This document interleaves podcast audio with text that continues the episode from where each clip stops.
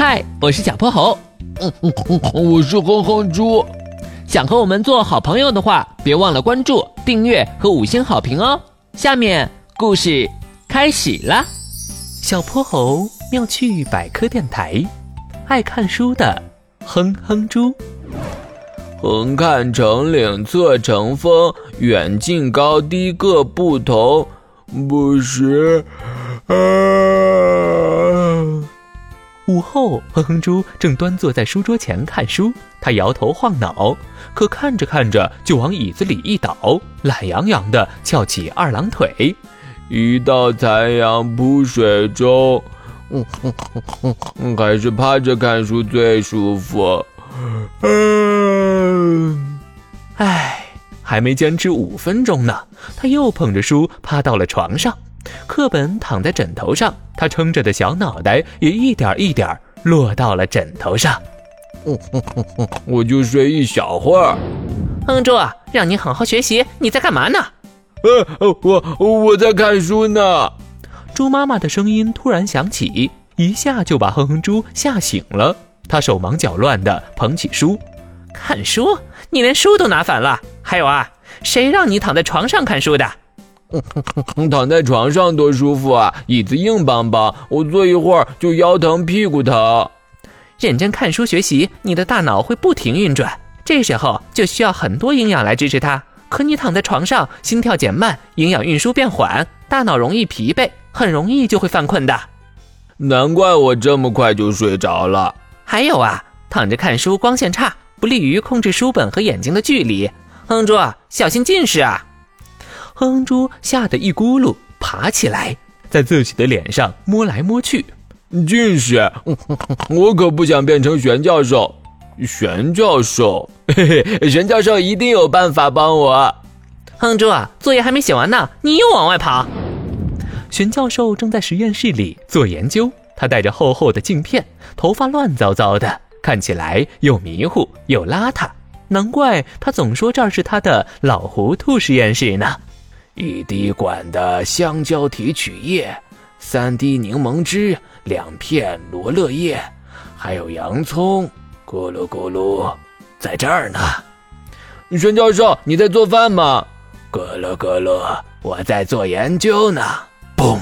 群教授身后的试管突然爆炸了，整个实验室里都充斥着刺鼻的臭味，绿色的液体流得到处都是。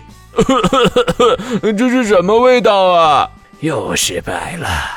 咕噜咕噜，把洋葱换成胡萝卜试试。孙教授，这一听就是黑暗料理。我是在做研究，不是在做饭。咕噜咕噜。混乱的实验室中，玄教授终于找到了哼哼猪想要的发明。那是一个黄色的音符形状飞行器，按下开关就能根据指令读书。太好了，有了这个飞行听书器，我想在哪儿听书都行，还不用怕近视。玄教授，哼哼猪一扭头就发现玄教授正在尝试把胡萝卜片塞进试管中，那黑色的液体正在咕咕泛泡。他拔腿就往外跑。玄教授，我先走了。飞行听书器跟在哼哼猪身边，大声读书，被知识环绕的新鲜感很快过去。古诗词、英语课文，还有那一连串的数学概念，哼哼猪听得脑袋都大了。呃，怎么听书也会犯困啊？一定是今天吸收了太多知识，我得睡一觉，好好消化消化。他理所当然地钻进了被窝里。可飞行听书器根本不听他的暂停指令，不停在哼哼猪耳边大声念叨：“两千多年前，中国人使用算筹计算；一千多年前，发明了算盘。”不听不听不听，我要睡觉了，你快关机！伟大的巨人盘古用他的整个身体创造了美丽的世界。我要睡觉了，不许再念书！哼哼猪从床上跳起来，向飞行听书器扑去。而飞行器灵敏地闪到一边，他更大声地念起了课文。别跑！跳上沙发，爬上桌子，用晾衣杆横扫书柜。飞行器四处逃窜，跟在身后的哼哼猪痛苦地捂住耳朵。他奋力追逐着，简直要把整个房子都拆掉了。最终还是哼哼猪率先败下阵来。他躺在床上喘着粗气，不行了，跑不动了。累到极致的哼哼猪再也听不见任何声音，下一秒就进入了梦乡。而飞行听书器也发出了电量耗尽的红光，跌跌撞撞地飞过来，落在了哼哼猪耳边。啊，清闲而又宁静，借助那淡淡的星光。今天的故事讲完啦，记得关注、订阅、五星好评哦！